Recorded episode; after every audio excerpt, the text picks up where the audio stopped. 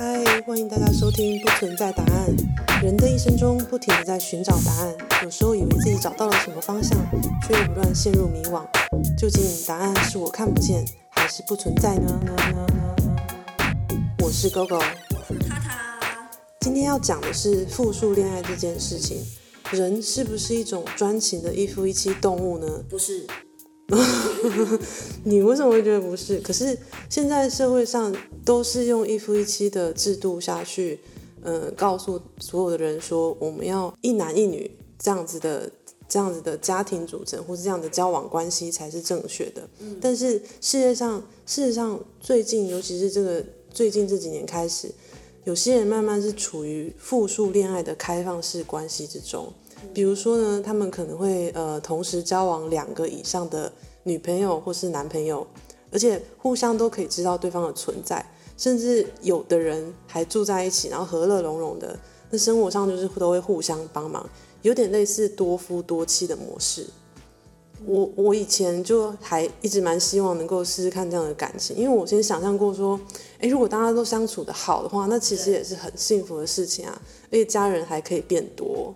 可是我后来有想过说，嗯、呃，如果会喜欢这样状态的人，他会不会其实只是想要一个好像变成好像是一个伴侣，伴就是一个陪伴家人的感觉，或者是说他只是想要纯粹有一个人有一个备胎的这种感觉，就是像好像比如说真这个这个人不好，然后他但是他还是有另外一个，或是这个人死了，他还是有另外一个。不是，他们是真心的爱着两个以上的人。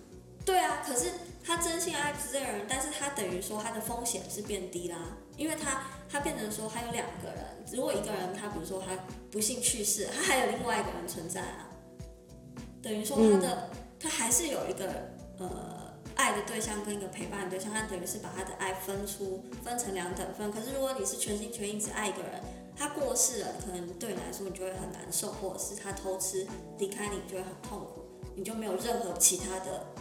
牵绊了。其实我在想说，你这是一个复数恋爱的人，你这是一个备胎的概念。你是说喜欢复数恋爱的人是不是只是想找备胎是吗？嗯，就是想分摊风险。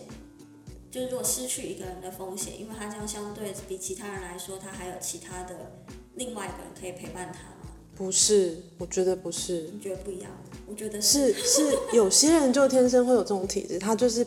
一次会喜欢上多人，可是我觉得天生这种这种体质，就在他第一次恋爱的时候就是这样子。我觉得不能他遭遇过任何的背叛或是偷吃后，他才有开始有这种想法。我觉得这样就不能说是天生的吧。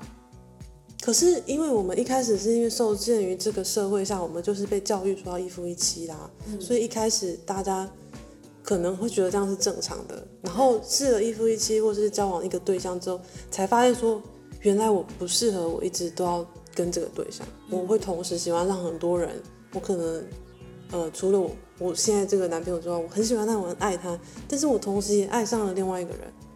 这种状况是会出现的，会。我觉得喜欢比较有可能，爱的话真的是不可能。为什么你觉得不可能？因为我觉得你喜欢可以喜欢，不一定是喜欢很多人，就是他有不同的特质，所以你会喜欢很多不同的人。可是你说到爱的话，我觉得他是需要。你要花很多时间去培养感情，然后你要有可能会呃会需要一些道德嘛，就像社会跟你讲说要一夫一妻或什么来，就是绑住对方。如果你要去两个你都爱，或是你爱三个爱四个，我觉得好像分不太清楚他到底是喜欢还是爱。为什么会分不清楚？你心里会有答案呢？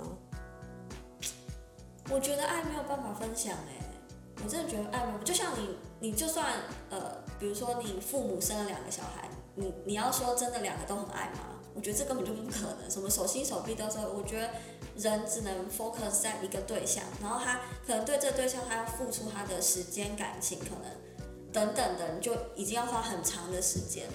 我觉得如果你只是喜欢他，你就其实不会去花这么长的时间去想要维系这段感情。可是我觉得这样不是，我觉得真的。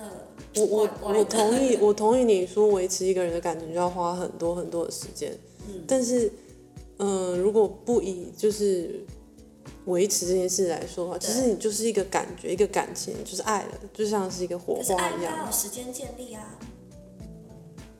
爱应该是要时间经，怎么可能看到这个人，然后你就说你爱他？你顶多是喜好感。哦，一开始当然是喜欢啊，但是久了之后就是会衍生成爱啊。但是同时两个人以上的存在，这是有可能的。所以你就会花两两个人的时间去，就是培养爱情。对，但不是我，因为我没有这样子，我只是呃，因为我知道，因为现在就是时代开始走入少子化的状况，那其实复数恋爱这种方式，可能是在未来社会中会是一种新思维跟新选项。嗯，那呃，它其实可以补足一些社会上有一些问题，比如说，因为我们可能不太想生小孩，然后我们的少子化原因，其实我们的家人会变少。嗯，那家人变少的话，其实以经济活动上来说考虑的话，事实上也会成形成一个负担。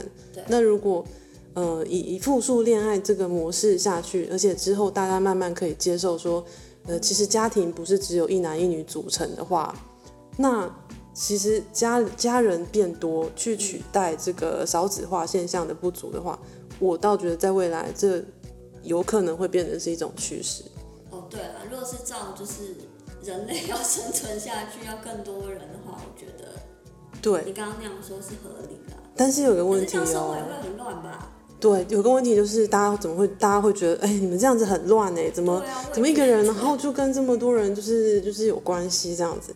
可是我倒觉得，我倒觉得，呃，这只是一个价值观上面啊。我觉得，如果摒除了人类社会，呃，一直以来的这种包袱的话，对，动物啊。我知道我不是动物，我们好像只是为了生存而。没错啊，我们就是为了生存。可是我们跟动物应该不太一样。但是，但是不可否认的，我们是一种动物。我们，我们之所以不承认我们跟其他动物不一样，纯粹是出自于我们的优越感。不是，绝对不是。我觉得是因为？我们有。所以我们要用道德观来绑住我们，我们有办法克制自己，这就是我们跟动物有兽性是不一样的，因为我们有办法克制自己。我觉得那那我那摒除了克制之后，你的本能是不是其实跟动物很像？可是吃睡那个对啊，可是可是我的意思说，如果你摒除这一切的话，事实上事实上本能上来说啦，本、嗯、呃。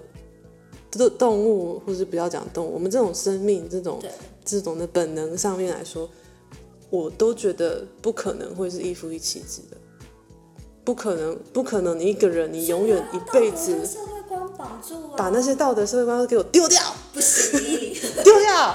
我现在要讨论就是乱，那是另外一回事。但是如果你要改变的话，或是呃是一个新的模式的出现，一定会有一些人。就是有一点抗拒，那我觉得大家会之所以会说乱或是一些抗拒的话，事实上都是出自于自己心里有嫉妒心跟占有欲。嗯，因为一夫一妻制下的话，事实上大家都会呃觉得我的另外一半是我的，我必须要占有他。对，那他的一切行为或是他的什么一些人生的事情，其实我算是他的另外一半的话，那他的事也等于我的事。那他怎么可以去喜欢别人呢？如果他喜欢了别人的话，我就必须跟别人分享这个人。